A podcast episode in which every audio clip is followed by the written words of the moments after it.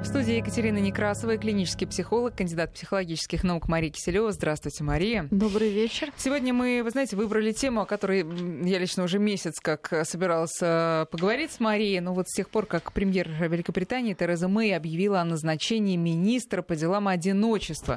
Но за этот месяц и в России стали тоже много об этом говорить. И Валентин Матвиенко, председатель Совета Федерации, предложил тоже создать Министерство одиночества. И есть уже предложение московское, чтобы в столице отдельно создать создать департамент по борьбе с одиночеством, чтобы сотрудники этого департамента, ну и в том числе, я так думаю, и психологи тоже помогали людям как-то организовывать свой досуг, вообще бороться с одиночеством, э, знакомить друг с другом одиноких людей. И мы эту тему сегодня будем прям со всех сторон обсуждать, потому что тема одиночества, она такая, у нее есть разные стороны и не только плохие. Но вначале хотелось бы все-таки ненадолго вместе с Марией перенестись в Пхенчхан и пару слов сказать о наших спортсменах. Они нас, конечно, продолжают радовать. Сегодня у нас две награды. Серебро в эстафете лыжной, бронза во фристайле. Но на этой неделе были и разочарования. Я думаю, сильнее всего эти разочарования э, переживали те, кто, собственно, их и, принес. Это а, в том числе и фигуристы наши, Евгения Тарасова и Владимир Морозов, которые в соревнованиях спортивных пар допустили ошибку и оказались на четвертом месте, хотя вот так была близка уже медаль. И наш сноубордист Николай Алюнин, который сломал ногу во время выступления, а потом из машины скорой записал видео, где сказал, ну, ну простите, болельщики, простите, вот не смог. Вот в этой ситуации, Мария, когда медали буквально любого достоинства на вес золота, вот э, как прежде всего самим спортсменам пережить вот эти поражения? Ну, у нас есть прекрасная спортсменка Евгения Медведева, которая, как мы видели, умеет как-то абстрагироваться от внешней реальности и погрузиться только во внутреннюю реальность, когда есть вот этот момент здесь и сейчас. И, конечно, это качество, с одной стороны, а, можно, ну, я думаю, все спортсмены пытаются все воспитать, но, конечно, у всех есть свои, наверное, ограничения физиологические. И когда от тебя ждут то есть для любого психологически? Ну, физиологический-психологический в плане того, что, ну, даже характер врожденной какой-то нервной системы может носить ограничения да, на наши а, результаты. И, конечно, спорт больших достижений это всегда рывок, это всегда работа на результат, а не в процесс какой-то. Да, мы уже говорили, эти медали очень дорого стоят в ну, в психическом плане таком, а, и сосредоточиться и сохранять именно вот этот оптимальный уровень тревоги, как мы видим, не всем удается.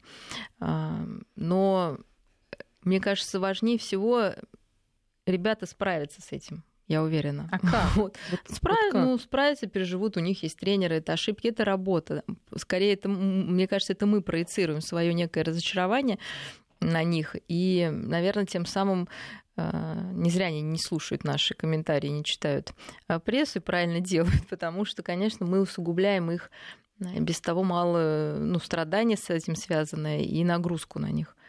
Это нам хочется, наверное, не меньше, чем им, вот, гордиться и наверное, некорректно действительно нам, людям, не сведущим вообще, что происходит и как, с технической даже точки зрения, потому что очень много я видела ну, каких-то, знаете... Негативных комментариев. Ну, даже не то, что негатив, каких-то обидных, каких-то с поддевкой. И здесь вопрос, кто не справился с этим, э, спортсмен, либо вот этот конкретный комментатор. Вот я считаю, что проиграл, конечно, комментатор. И пусти его на Олимпиаду, то даже там в сотню бы не вошел. Собственно, он там, и от... он там и не присутствует. Поэтому я думаю, что каждый должен начать сейчас себя и понимать, что если люди ошиблись, ну, значит, они ошиблись, мы должны им это простить. И скорее у меня такое обращение к, ко всем, потому что слышишь, ну как могли, ну что, ну вот так. Потому что они тоже люди, и, конечно, а нам хочется думать, что они сверхлюди. Угу. Вот, а это конечно. люди, которые... Уж если не они, то кто тогда? Да, вот, а потом у них все впереди, и для них это разбор ошибок, скорее разбор новый какой-то план. И, и мы знаем, что у меня дочка ходит на фигурное катание, занимается, ну, просто любительское. И она один прекрасный день говорит, ой, сегодня такое было прекрасное задание, э, занятие, я ни разу не упала. А на что ей тренер говорит, а что ж хорошего, если ты не упала, значит, ты не вышла ну, за границы, да, за собственные, значит, ты ничему не научилась новому. Значит, ты просто повторяешь то, что уже хорошо знаешь. Mm-hmm. Поэтому для наших спортсменов эти ошибки это были выход за их ну, какие-то возможности, за их границы, которые в этот момент для них вот, они были в этих границах. И я думаю, они многому научились а, и научатся дальше преодолевать это. А, и главное, конечно, преодолевать эту боль. Вот чуть-чуть не дотянулся. Это в следующий раз, знаете, как за одного битого двух небитых дают. То есть они у нас уже битые, побитые, упавшие, но это наши спортсмены, мы ими гордимся, что они, в принципе, выступали, что они достигли были так уровня, которого они и достигли, что вообще они у нас есть. Да. Поэтому спасибо им большое. Мне кажется, когда Евгения Тарасова заплакала вот перед камерами, когда объявили оценки, это может только расположить в ее сторону всех болельщиков, которые, ну, все мы переживаем, естественно, хотелось бы медали, но когда ты видишь искренние эмоции, а не каменное лицо, да, мне кажется, ну, это только это человек, плюс, вот да. мы понимаем, что это просто человек, а что он может? Но, тем не менее, они могут, а, в отличие от нас, собраться. А вот э, это все таки какое-то спортивное а, качество, которое действительно не всем э, подвластно. Ну, это тренировка, такая же тренировка, как и э, спортивная тренировка. Это умение настроиться, вот на отключиться. Ну, и, и этому нужно учиться, собственно. Кстати, это, пойти такое... или побежать. Мы через неделю планируем говорить именно об этом, о победах, о том, как настроить себя на победу, как ее достичь и как с ней потом жить. Но это уже будет конец Олимпиады, и мы подытожим, собственно, все, что мы на ней увидели. Поздравим наших спортсменов э, с победами, которых, э, мы не сомневаемся, будет больше, чем сегодня. И вот тема побед у нас будет в следующем э, выпуске нашей программы. Ну а сейчас давайте все-таки к теме одиночества вернемся. А, действительно, такое очень разноплановое явление, потому что ведь его можно рассматривать и не только в негативном смысле. Собственно, одиночество это то, что с нами все время, каждую, каждую секунду. И вообще один на один с важными событиями своей жизни мы выходим в одиночку, естественно, всегда. Но понятно, что есть и другие ситуации, есть и одиночество вот как ад для того, кому не с кем поговорить, и как рай для того, кто окружен, условно, братьями и сестрами 24 часа в сутки. Просто я разговаривала с э, человеком, который говорил, одиночество — это вожделенное одиночество, дайте мне его, я его очень хочу. Но давайте сначала, как вот психологи это понятие определяют именно в отрицательной коннотации или вот именно так ну, Это субъективная история. Как любое явление, это чувство поэтому оно субъективно. И поэтому для каждого чувства одиночества оно возникает в разных ситуациях и по-разному переживается. И одиночество, а, как остаться один и чувствовать себя комфортно, это не одиночество да, в прямом смысле. Угу. Это остаться один в физическом там, и психо- э, психологическом каком-то смысле. То есть для а одиночество... одиночество это грустно когда? Одиночество, конечно, связано с печалью, связано с утратой, с, беспом... ну, с какой-то утратой любимого объекта или с отсутствием этого любимого объекта. И показывает нам то, что человек эм, действительно, с одной стороны, какой-то своей частью внутренней. Ну, и э, что такое одиночество? Это все-таки понимание, оно нам позволяет чувствовать свою собственную идентичность, что ты отличен от других вот, и что другие люди отличны от тебя. То есть это не, как и любое чувство, оно не плохое, оно очень хорошее. То есть оно нам показывает, что мы все отдельные существа со своими э, наборами там, идентичности, качеств, э, желаниями. И, собственно, оно и возникает чувство одиночества, когда мы не чувствуем такого псевдослияния с кем-то. Угу. Вот. А... И дальше возникает мера, наверное, э, насколько человек должен быть слит с кем-то, и, чтобы не чувствовать себя одиноким. Э, Наверное, вот это самое важное такое мерило, потому что ведь э, есть люди, которые вообще не переносят одиночество, да, и им всегда нужен какой-то некий костыль или как для плюща какая-то стена, на котором нужно повиснуть. И только в таком состоянии они себя ощущают комфортно.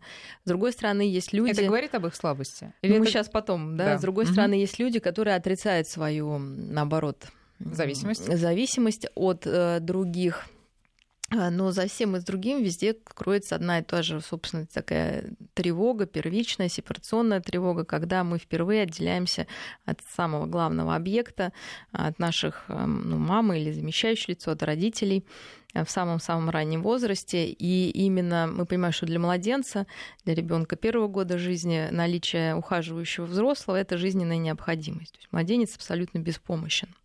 И второй, ухаживающий человек это самое, ну то есть это его жизнь, да, равно его жизни.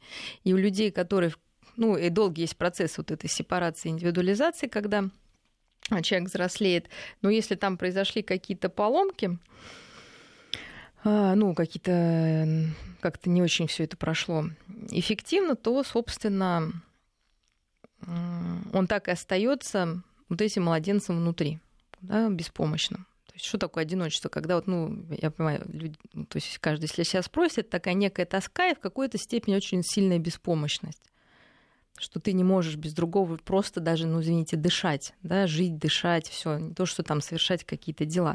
То есть это малыш, то есть мы становимся малышами. И насколько глубоко вот у нас идет это, и насколько сильно это чувство возникает, конечно, связано вот с какими-то самыми ранними э, детскими переживаниями. Но если это уже так Но... случилось, и человек знает, э, что... Это не обязательно, мы должны понять, что не... То есть это может быть какие-то реальные утраты, там, да, родителя, там, который вышел на работу рано, там, мама, там, или она была, может быть, в депрессии не такая чуткая, как хотелось бы вот этому, ну, как нужно было в этом младенце. Некие проблемы от полного отсутствия до присутствия, но до эмоционального отсутствия. Да, а, до фантазии. До фантазий да? Понимаете? Угу. То есть разные там э, психоаналитики, вот они считают, что есть еще некие фантазии, когда мама может быть рядом, она может быть такой хорошей, что хочется как-то ее. Но все равно может быть фантазия, что она хочет как-то или навредить, ну это там, не будем в это вникать, и как бы что все равно там она не такая, как надо. То есть сложный процесс, поэтому каждый человек чувствует себя одиноким. То есть поэтому нет идеального родителя, нет идеального детства, ну, идеального в том плане, вот как бы нам хотелось. А поэтому чувство одиночества всем присуще. Всем присуще. А, ну вот давайте вот про эту проблему вот в этом э, первом году жизни. Если так случилось или так представилось человеку, то как э, потом э, заместить а, это вот большая это. работа, и, собственно, в основном а, вот психоаналитическая работа, она ведется в этом направлении. Это такая вот замещение, вот это, ну, работа с этой сепарационной тревоги. Вот есть прекрасная книжка Жан-Мишеля Кинадо «Приручение одиночества». Я даже принесла ее. Вот можно почитать вполне там для даже ну, Просто подготовлен, да, да, обычных, там, да. ну, пропускать какие-то моменты, которые, может быть, не очень понятны, но можно, по крайней мере, себя в неких случаях увидеть в описаниях вот этих, там есть клинические описания людей, посмотреть, как, собственно, специалист с этим работает. Это не просто. Чем раньше была какая-то проблема наша детская, там, тем сложнее с этим работать, потому что ее сложно вербализовать, то, что да. вот даже я сейчас не могу описать, как вот это чувствовать себя одиноким, да? Это какое-то физиологическое чувство, да, у тебя какой-то холод, там, я не знаю, там, тяжесть, но Хорошо, а как потом это в будущем проявляется? То есть э, человек живет, ну, казалось бы, у него есть родители, потом у него есть одноклассники, однокурсники, и даже с кем-то он встречается. Да? Вот как он, это, эта поломка, как она проявится потом? А, проявится вот в таких основных, э, ну, собственно, на первом году у нас и привязанность формируется, которая является основой нормальных отношений. А, и есть нормальная привязанность, то есть человек понимает, кто он такой, а, с какие у него качества, что он хочет, свои желания, понимает, где у него какая-то компромиссная зона, в которой он может э, с другими людьми ну, пойти на компромисс. И встречаясь с другим человеком, он тоже не видит его в черно-белых тонах, что то он там идеал, то он какой-то самый плохой, видит все его тоже недостатки, может с ним сотрудничать, понимает, что человек не должен, например, читать его мысли. Ну, как мы знаем, да, основное желание влюбленных. Но влюбленность это отдельное состояние, там это нормально. Но многие хотят, чтобы всю жизнь догадывались об их желаниях, там, да, например, то есть или предугадывали какие-то там вещи, чтобы мы думали об одном. Ну, там, на вы чем понимаете, все анекдоты, да, о семейной э, жизни. Вот, да. не все, то есть а это многие. говорит о том, что мы не отделяем себя от другого. То есть вот в нормальном мы понимаем, что человек, мы можем кому-то не нравиться, это нас не разрушит, да? Вот это норма. Вот мы даже можем там, ну, как-то быть не согласны со своим супругой, с другом, там, или друг может быть занят и сегодня не прийти, там, ну, не пойти с вами, или резко там отказаться. И мы не разрушаемся от этого. Вот, ну, как бы это Давайте тогда сейчас поясним, что я думаю, что что такие проблемы, поскольку вы говорите, а я прям узнаю и узнаю, узнаю, узнаю. Ну, потому что в какой-то степени, да, мы Это связано не только с проблемой в первый год жизни, это, наверное, вообще из детства просто идет. Какие-то были ну, проблемы? Вот, ну, э, все проблемы из детства, но мы же какие-то могут там в подростковом возрасте усугубиться там, да, но э, когда мы становимся взрослыми, глупо пенять на детство. Потому что Надо уже что-то делать. Вот, мы можем идти работать над этим, как минимум признать это проблемой. Вот, потому что проблему — это первое, что нужно сделать. Если человек, собственно, живет в этом, как мы говорили о фигуристах, и не хочет падать, то что больно потом работать, скажу, да? Психологическая, психотерапевтическая работа достаточно болезненная. Психолог не может, или психоаналитик, или, ну, неважно, любой Всякое. психотерапевт там палочкой махнуть, погладить по голове и сказать все. Чаще всего, приходя в терапию, люди с такими проблемами, они действительно видят замену этих отношений в терапевте, ну, как бы привязываются к нему. Э, и это большая работа для терапевта. Отделиться потом. Потом самому. отделиться, и это очень важно. С одной стороны, это выгодно, ну, скажем, в кавычках терапевту, угу. там у тебя будет клиент, он к тебе привязан. Но это не работает. Поэтому, собственно, все психоаналитики там проходят свою терапию, чтобы вот этих слитий и слияний не происходило друг Давайте с другом. Давайте теперь о тех, кто не пойдет к психотерапевту и к психоаналитику, да, надо ну, к счастью, да. В общем-то, и вы понимаете, что вы, вот вам как воздух нужен кто-то другой. Да? То есть эм, сколько людей я знаю, которые говорят, я вообще не могу остаться один. То есть мне нужно с кем-то быть, с кем-то говорить, либо вот в соцсетях сидеть. То есть постоянно какой-то вот эта тревога сепарационная заставляет нас общаться, поглощать, может быть, не самое качественное общение, заменять его количеством, либо привязываться там к супругу э, так, что просто хочется сбежать. Да?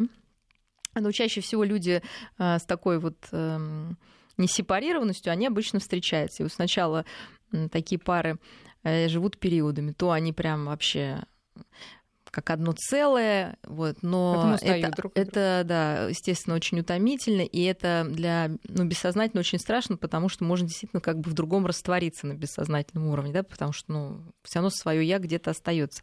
И потом они обычно ссорятся со скандалом, расходятся по разным комнатам, да, вот какая-то происходит сепарация. В среднем, э, как средняя температура по больнице, как бы все вроде бы нормально, да, вы понимаете, то есть есть периоды полного там экстаза, есть периоды полных ссор, но это то, что вместе невозможно, врозь нельзя. Да, или как-то это называется, типа такого.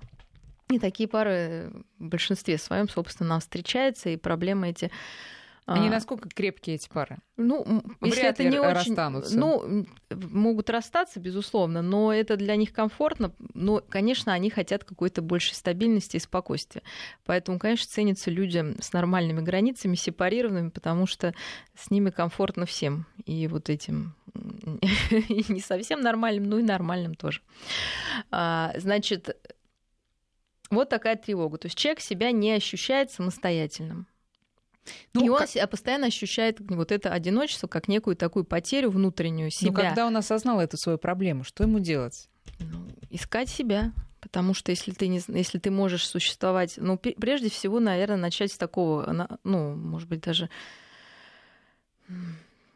уловить вот этот страх. То есть чаще всего все таки это вот эта беспомощность, которая, я говорю, младенческая. И просто понять, что ты уже не младенец. Точно. Хотя, а, а ему может показать, что это не страх, а ему просто скучно одному. Ну, вот моя мама, к счастью, мне всегда говорила, что никто тебя развлекать не будет да, всю жизнь. Вот, ну вот, э, как, то есть это какие-то установки, ну, если вот от глубины оттолк... ну, уйти, потому что это, естественно, люди сами не проработают, то на сознательном уровне мы должны просто оценить свои установки. Первая установка, что я ничего не могу, я беспомощный, то, что я говорю, как младенец. И здесь мы уже можем на уровне ну, когнитивном таком с этим работать, что как младенец, как я не маленький, да, мне там уже 25-40 лет, я могу это, это, это, я уже взрослый человек. И то, что там было в детстве, это было в детстве, там это вообще, ну, сейчас уже сложно изменить. А сейчас я могу то-то, то-то. Вторая установка, мне скучно, меня должен кто-то развлекать. Мы опять же с этим можем работать как кто сказал, что кто должен развлекать, а как развлекать, а почему я не могу развлекать, а не развлечь ли мне кого-то. То есть вот вести с собой, то есть тот диалог, который бы вел с вами там терапевт или мама на самом деле, вот представьте, что бы вам сказала мама. Вы к ней приходите, мам, мне скучно, чего мне поделать? Что вот вам скажет мама? Ну, мамы разные бывают. Вот, а как Она бы что вам сказать, скажет, иди сюда, моя да. девочка, вот, мой мальчик, вот, вы сами себе и говорите, иди ко мне, моя девочка, давай с тобой что-нибудь поделаем. Что мы можем поделать? Давай посмотрим кино. Идете смотреть кино. Да, или, а может, книжку почитаем? Давай, мама. То есть у вас есть внутренняя мама, и вы с ней ведете диалог. А может, в ванне полежим? И давай полежим. А может, погуляем? Давай погуляем. А может, просто лечь спать, и я... ты устала? Отличная идея. То есть вы находите вот этот объект, на самом деле, потерянный внутри себя, потому что вы пытаетесь, если вот вы, да, такое жар, ну, постоянное одиночество испытываете, именно свой, ну, какую-то внутреннюю, да, неудовлетворенность на кого-то внешнего повесить. На самом деле она внутри. Нужно вот найти вот этот ресурс внутри. И себя, ну, любить, да, вот действительно, что бы сделала хорошая мама? Она сказала, ну, иди сюда, давай, что мы будем делать? И сделайте это. Но сейчас мы говорим о ситуациях, когда у человека есть на кого проецировать свои вот эти вот страхи и с кем их эм, проработать. Да? У него есть все таки окружение, есть люди, с которыми можно иногда поговорить. Лучше меньше, чем обычно. Да? Лучше их э, все таки избавлять иногда от своего общества. Но, в принципе, такие люди есть. Но здесь много ситуаций, когда некому разделить с тобой вообще досуг жизни, даже моменты жизни. Ты один. Или жизнь так трагически сложилось, или ты так вот к этому пришел? Вот, Может быть, сам не второй вариант. Того. Какой? Да. То есть э, первый вариант мы посмотрели, что у человека такая тревожность э, по отношению к тому, что вот этот вот объект исчезнет, и он к нему прилипает и не может без него существовать. А вторая история, она более завуалированная. Дело в том, что чтобы испытывать любую тревогу, нужны си- ну, внутренние силы. И она может быть, это, ну, как любое чувство, на, на уровне сознания и на уровне бессознательного. А, так вот, э, люди, которые остаются одни и ну, реально живут одни, да. А, чаще всего имеет очень сильную вот эту сепарационную тревогу, но она настолько сильная, что, во-первых, она смещается, человек ее не осознает, а с другой стороны, она блокирует возможность создания новых отношений. То есть, скорее всего, такой человек живет еще в отношениях ну, вот с самыми ранними вот этими объектами, с родительскими. Но хотя, То есть он Мария, не свободен, вы но понимаете? хотя он не осознает не эту осознает. сепарационную тревогу, это не мешает ему грустить от того, что он один, естественно. Ну, он может грустить, но ну, как бы на сознательном уровне он не понимает, что, он, да, что... То есть, смотрите, там есть два варианта. То есть иногда он даже не понимает, ему просто грустно да, и он не понимает, что это связано с одиночеством или с какой-то потерей.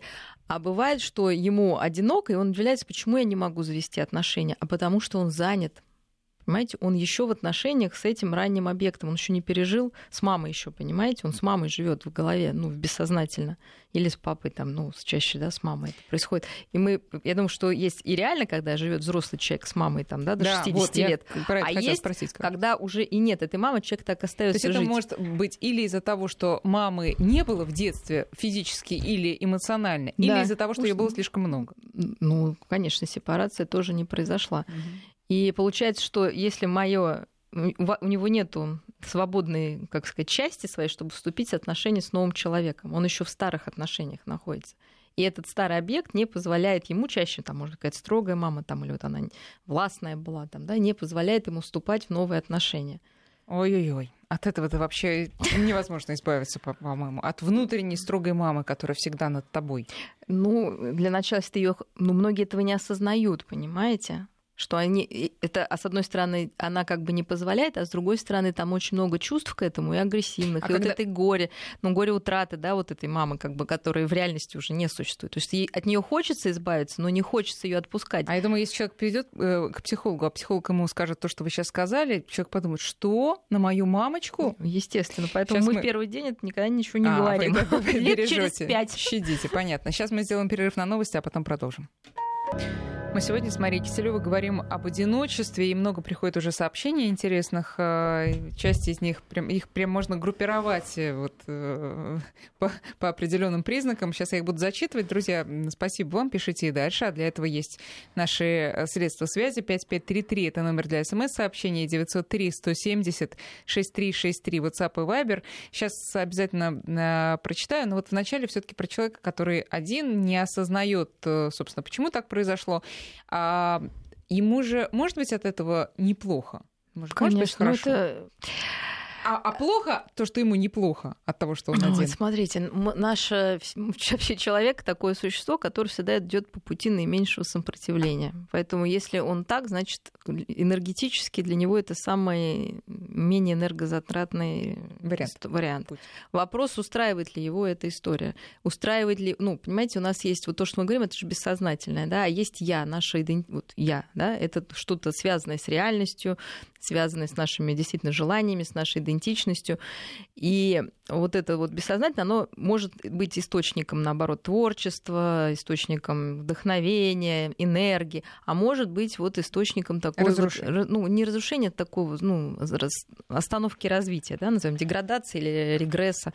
Вот, поэтому здесь вот нужно, наверное, найти вот эту рациональную какую-то часть, э, так назовем ее, и спросить себя, меня это устраивает, готов? Да, конечно, так проще. Но если вы не упадете, не обожжетесь, да, там, а, не ударитесь об лед, то олимпийской медали не увидите никогда. То есть можно сидеть на 101 месте и не рисковать.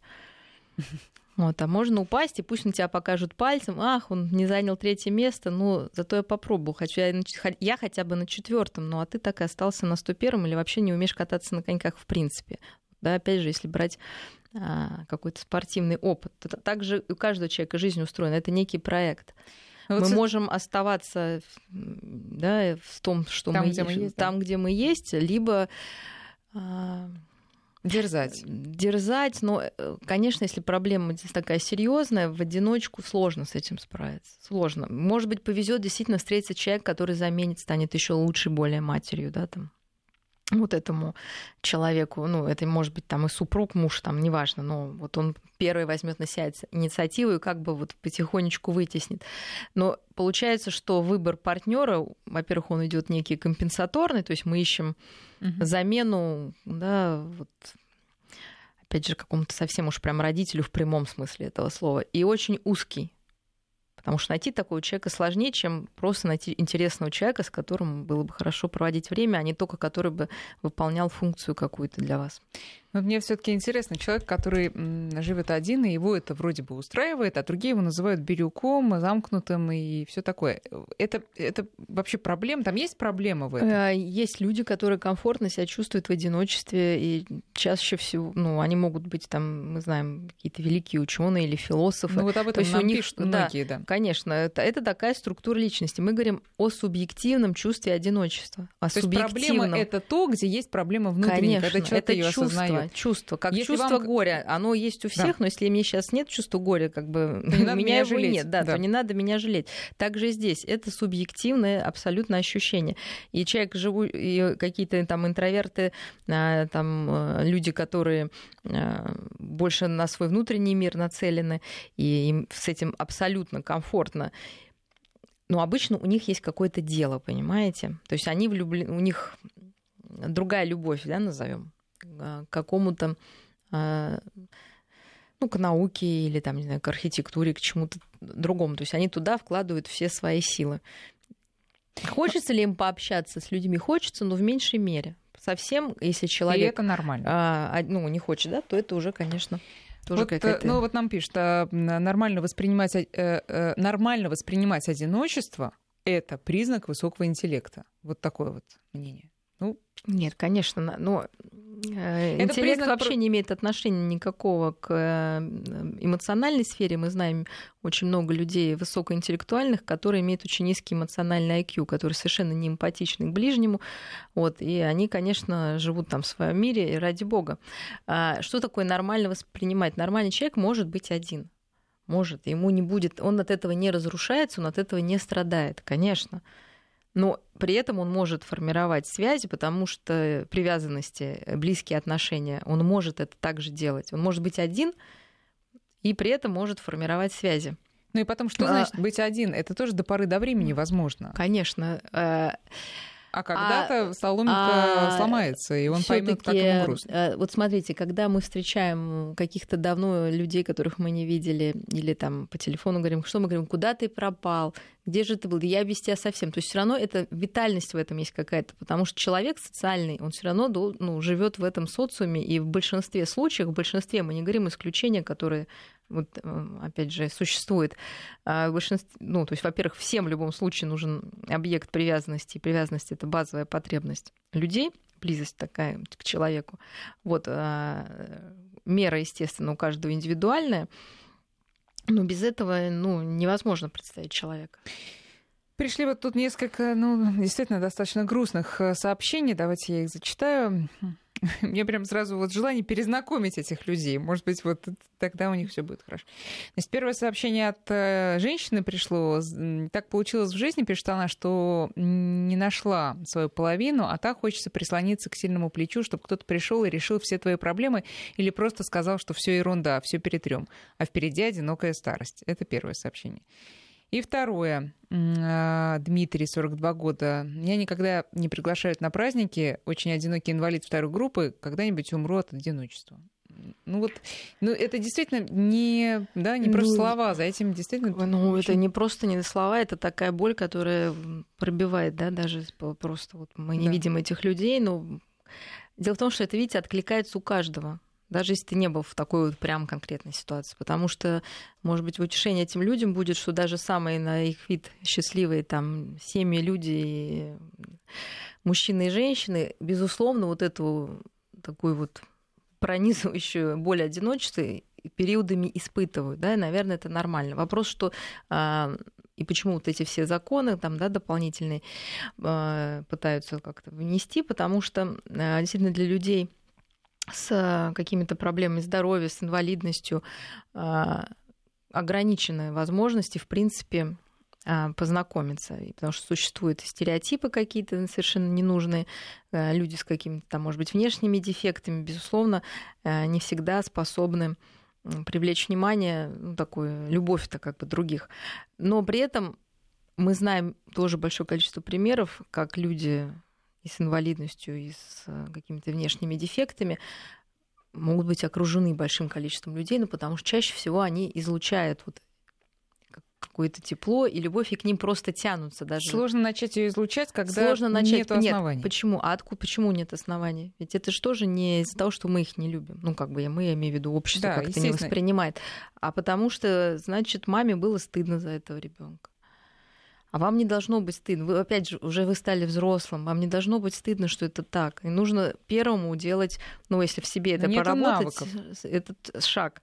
Ну, поэтому вот создаются, наверное, сейчас, если будет действительно какие-то министерства или программы, которые позволят этих людей совместить вместе, где они смогут обсуждать какие-то проблемы, ну, помочь им, да. Потому что они в чем то все, ну, ну, простите, инвалиды в том плане, что не умеют, ну, действительно, как сказали, не умеет социальных навыков, может быть, не умеет какого-то, ну, внутреннего, ну, в кавычках, органа, чтобы вот эти дружбы и там любовь завязывать.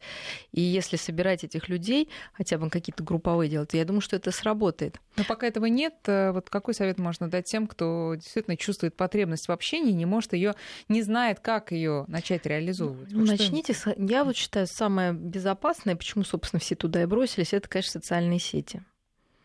Там можно быстро затеряться, если что-то пошло не так. Да? Можно себя представить как-то чуть лучше, чем вы есть, если вы себя стесняетесь. Собственно, почему такая популярность? Потому что проблема у всех. Можете себя, опять же, утешить тем, что вот эти все люди, все эти там фотошопные фотографии, они так же одиноки, как и вы. Ну вот они нашли такой способ с этим одиночеством, ну, на время побороться или обмануть себя. Хорошо, что если это временное, да, но это как первая ступень, чтобы, может быть, найти таких же, как вы, может быть, найти людей с такими же э, проблемами. Но лучше сама, самостоятельно завести хобби и тогда вы найдете человека по интересам, ну, какую-то группу по интересам. Кстати да, говоря, если у вас, ну, предположим, такую ситуацию, вообще нет э, людей, с которыми вы могли подружиться в соцсетях, ну, нет у вас вот вообще, вы один как перст. Зарегистрируйтесь в соцсетях, войдите в какую-нибудь группу, Конечно. и там кого-нибудь найдете. Но отсюда возникает второй вопрос. Не является ли это псевдосоциальностью? Для начала, ну как, мы сначала учимся нормально. ходить на костылях. Ну как, да, конечно. Если я говорю, главное, там независимость. Для кого-то этого уже достаточно, может быть, будет, да. А может быть, там человек будет какую-то деятельность, ну, он там прикован к постели, но там он может какую-то деятельность развернуть и как-то быть, ну, давать там рекомендации там или что-то вести, какой-то блог от тому, что он знает, может, он кучу прочитал книг, просто вести обзоры, там, ну, миллион всего можно делать.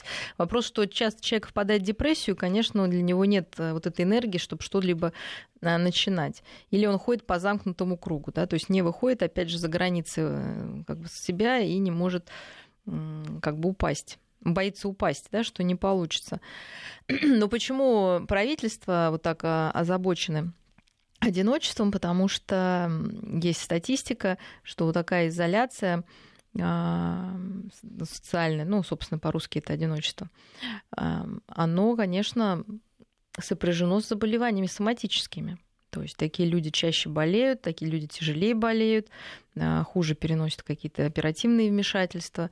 Ну, вообще иммунитет у них не такой стойкий. Ну, даже не, ну, в том числе, ну, да, что это опять да. связано с какой-то такой ну, влиянием депрессивным. Сейчас мы сделаем перерыв на прогноз погоды, потом продолжим. Вы можете присылать и дальше свои сообщения, мы их будем читать. 5533 для смс, 903 170 6363, WhatsApp и Viber. В Москве 19.48. Мы начинаем последнюю часть нашей программы. Говорим об одиночестве. И я вот все-таки вернусь к сообщению нашей слушательницы, которая написала, что так хочется, чтобы кто-то пришел и решил все твои проблемы. Не стоит ли ответить ей, что попробуйте все-таки самой решить свои проблемы, и тогда он придет? Ну вот, например, нет, так. Или... Нет, нет, конечно, а, нет, ну, конечно, обывательски хочется сказать, слушай, но что получается, что мы видим вот в, этом, а, в этой мольбе? Вот, ну, это чистое описание родителя. Хм.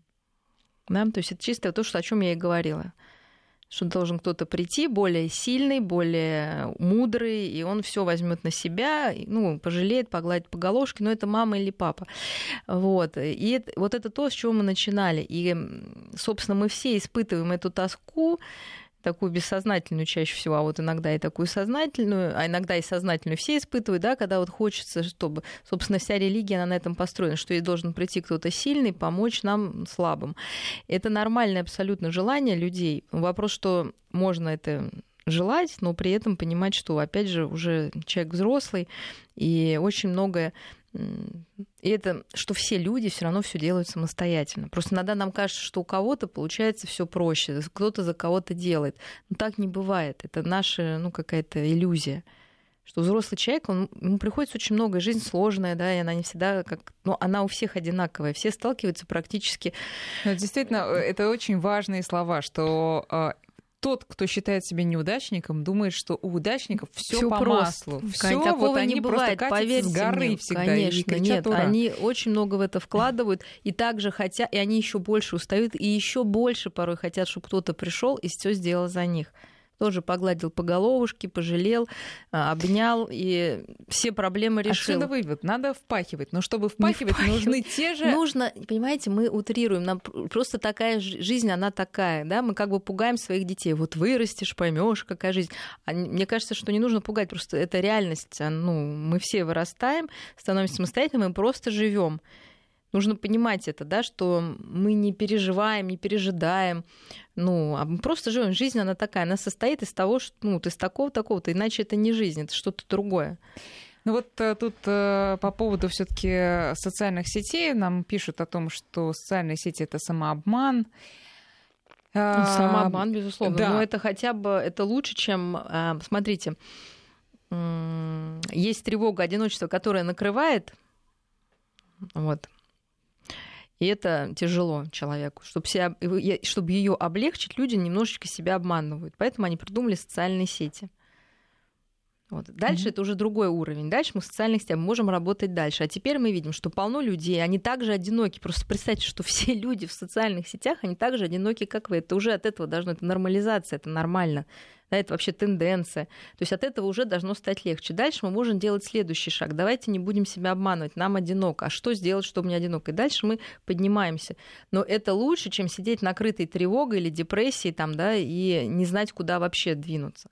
Я совершенно согласна, что ну, это первая какая-то момент, если Просто человек не может... да, сделайте да, первый шаг, но потом идите дальше. Идеально найдите себе реальных людей, да, вы найдите э, на С работе. вы встречались регулярно. Э, да, да, организуйте, я не знаю, встречу выпускников. Ну, в общем-то... Но тут мы переходим... Тут мы переходим к тому, да, но, потому что ничего делать не хочется. Потому что все самообман и всё... Тут мы переходим еще к одному аспекту. Когда ты не одинок, у тебя действительно очень много есть друзей и знакомых, но среди толпы, как написал нам кто-то, вот я сейчас э, постараюсь это найти, что посреди э, большого количества народа, о, вот пишет нам, ощущаю острое одиночество только в большой толпе, иногда даже в большой компании знакомых людей, и стараюсь таких ситуаций избегать. Галина пишет, правильно делаю? Но вот это вот о том, что ты э, порой... Это то, что вы чувствуете э, ну, себя отдельным от других людей. Не, ну, не в смысле не таким каким-то там, но вы чувствуете свою отдельность. И это, ну, это нормально, потому что мы не должны сливаться со всеми, мы не можем дружить со всем миром когда вот ребятишки приходят, у меня там 7, 8, 9 лет, у тебя сколько друзей? Ой, у меня мало совсем не друзей. Ну, мало это сколько? Один, два. Да, то есть им хочется еще вот это, чтобы все, Арабы, весь да. класс был, да, потому что, ну, так спокойнее и веселей, скажем. А с возрастом ты понимаешь, что близких людей один, два, три, вот они прошли с тобой через всю жизнь, это действительно близкие люди, и это нормально ненормально думать, что у тебя весь мир друзья. Это странно. Когда, значит, вот, ну, какая-то есть потеря границ, потеря идентичности, то есть вот то, что я говорила, тебе нужен кто-то, чтобы себя чтобы себя просто почувствовать живым и существующим. Да, кто-то должен тебя подпирать с боков, потому что ты сам своих границ не чувствуешь. Это тоже не очень как бы хорошая история. Но отдельная история еще, когда человек, э, ну, как правило, подросток, да, в своей собственной семье чувствует одиночество и думает о том, что, ну, и ощущает какую-то тупиковость вот этой ситуации. Хотя, ну, понятно, с взрослых позиций понятно, что рано или поздно это закончится тем или иным способом, или человек ну, э, уйдет из семьи, или там, ну и так далее, да. Ну вот любой человек в какой-то момент чувствует себя одиноким в своей семье подростковом возрасте я согласна, что это, наверное, такая в большем проценте времени он себя чувствует. Но почему? Потому что он еще сам не знает, какой он. Он сам с собой себя чувствует одиноким потому что он не понимает, какой он. Естественно, ему хочется, чтобы его родители поняли его лучше, чем он сам себя понимает. Это очень сложно. Об этом можно только разговаривать. А, и, конечно, ну, наблюдать за подростками и на самом деле поддерживать любые их увлечения, но не в плане поддерживать, что пошли туда, пошли сюда. Ну, я, я иду сегодня там гитарой заниматься, завтра там кикбоксингом. Не в плане прям бежать за этим, но хотя бы поинтересоваться, что происходит, да, что чаще всего человек себя ищет, и действительно, а что говорят родители – ну, они обрубают сразу, да, и здесь, ну, безусловно, и, нас, и мы бы себя чувствовали одинокими. А вот, кстати говоря, когда человек себя ищет, молодой, молодой там, подросток, да, молодой человек, а попробовал здесь, пришел, говорит, ну, нет, месяц походил, не, не хочу. Ну, иди туда. Попробовал то, там, танцы. Ой, да нет. А может ли, правильно ли сделать родители, если скажут, подожди, ты доведи дело, ну, если не до конца, Нужно до докопаться, докопаться, с чем произошло. Вот просто случай вот этого выходного, у меня ребенок тоже не хотел идти на секцию. Я думаю, как, ну, я его тоже заставляю, вроде он ее не выбирал, и все. Э, и какой критерий? Нужно спросить, что, почему ты не хочешь, да? Если там действительно момент лени, стало тяжело или что-то, ну, значит, мы ходим дальше. Ну, а если действительно, ну, не его это? А как это понять-то? Вот э, критерий, как бы, что он вам ответит, да? То есть он в итоге сказал, что я хочу ездить по большому кругу на мотоцикле, а меня заставляет по маленькому. Значит, он хочет ездить, да, вопрос какой-то техну. Ну, вот сейчас что-то его не перевели, да, вопрос какой-то преграде. То есть он хочет ездить. А тут он скажет, может быть, скажет, ну, что-то, наверное, если бы он сказал, что там э, ну, какой-то выразил. Ну, а хорошо, а другую. если он скажет, я, бо- я боюсь, условно, у меня не получается. Вот, у меня не получается, я не хочу. Вот, но если не получается, тоже надо, конечно, занимать. То есть, в принципе, тебе бы нравилось, а если бы получалось, тебе понравилось mm-hmm. бы это, а mm-hmm. что можно сделать? Там, там, может быть, какой-то конфликт с тренером быть или что-то. То есть, конечно, там мы продолжаем. Но бывает, что ну не идет, да, ну, не идет. Тогда начинаются травмы, простите. Ну, реально, да, реальность в этом. Ребенок может заболеть, то есть он уже все сделает. Но лучше до этого не доводить. Все-таки, ну, это чуйка должна быть. Я не могу так вот четко сказать. Потому что я сама стояла и думаю, ну как я могу заставлять его, если это, ну, может, не вот, его, ну, да. ну, него. Я, он меня не просил туда. Мы подали как со старшим братом, да. Как бы, ну и что? Но когда вот эта фраза прозвучала, что оказывается проблема в том, что он хочет большего, вот вы правильно, а пока он не может до этого достичь. Но тут мы развернули, что, конечно, тебе нужно походить, тогда ты пойдешь дальше. А если ты не будешь ходить, значит ничего не будет. Давайте вернемся к этому внутреннему, как вы сказали, сеп... Э, сепара... сепарационной тревоге. Сепарационной тревоге, да. И уже а, а, а, адресуясь к родителям, к мамам прежде всего, скажем, что им не надо делать, чтобы их ребенок, чтобы не воспитывать в этом ребенке вот эти сепарационные. Но она у всех базовая тревога, понимаете, она базовая, она есть у всех, первая, да, поэтому мы успокоились и поняли, что она у всех есть, поэтому все в какой-то момент себя чувствуют одинокими, это обостряется в определенный момент. Значит, мама, естественно, нужна первые там месяцы жизни ребеночку очень, чтобы он насытился вот этим слиянием. Дальше, если он этим насытился, любой малыш начинает, ну мы все прекрасно знаем, проявлять самостоятельность. Проявлять самостоятельность. И мы ее всячески поддерживаем набираемся терпения и поддерживаем. И не делаем за ребенка то, что в любом возрасте, начинаем простите меня, от нуля, но нуля он вообще ничего не умеет делать, да, но потихоньку он многому чему научается. Никогда не делаем за ребенка то, что он может сделать сам. Это касается любого возраста. Если он может сам делать домашнее задание, мы никогда за него не делаем. Пусть он получит два, если он не, сде... ну, не смог спланировать время. Мы на этом учимся, да, мы упали на лед, да, встали, поднялись, провели работу над ошибками, планируем. Потому что очень часто мамы за детей просто делают все. Пишут домашние задания, зачем-то одевают их, когда не могут одеться. Это удобней. Но это не способствует его развитию. Естественно, есть какие-то исключения. Я говорю про систему. Естественно, есть исключения, мы ребенка можем поддержать там все. Мы не лезем там в песочницу, ну, если там ребенку 5-6 лет, и он может сам свои отношения выяснить или просто научить его. Да? Мы не лезем в какие-то конфликты, как с учителем, когда он может сам решить. Мы не бегаем там, чтобы Ой, у него будет тройка, давайте. Пусть сам это сделает, да, тогда он становится сильным, ребенок, да, если не получается, мы его поддерживаем и утешаем и учим вот этой быть хорошей мамой, которая потом он сам себе да, будет говорить, ну не получилось в этот раз, получится в другой. А, и тогда, я уж не говорю о взрослых детях, которые там уже 20-30 лет, а мы ведем себя с ними как с младенцами поздно уже, да, то есть сейчас, может, мама какие-то, да, уже выросшие детей скажут, а, меня на первом году с ним не было, сейчас моему сыну 25, пойду Надо его подержу на ручках. Да. Поздно, да, сейчас у него другая потребность. Вы можете об этом поговорить, можете там его обнять, там поцеловать, все поддержать, но уже быть ему мамой годовалого малыша только вред, да, то есть мы должны понять всегда, что способствует детскому развитию. Везде свои потребности в возрасте, и мы за ними идем. Ну, друзья, к сожалению, нам время наше сегодняшнее вышло, но будем надеяться, что кому-то, может быть, советы Марии пригодятся, и ситуация будет исправляться. Да, конечно, будет. Мария, спасибо Верьте большое. Верьте в себя. До встречи через неделю. До свидания.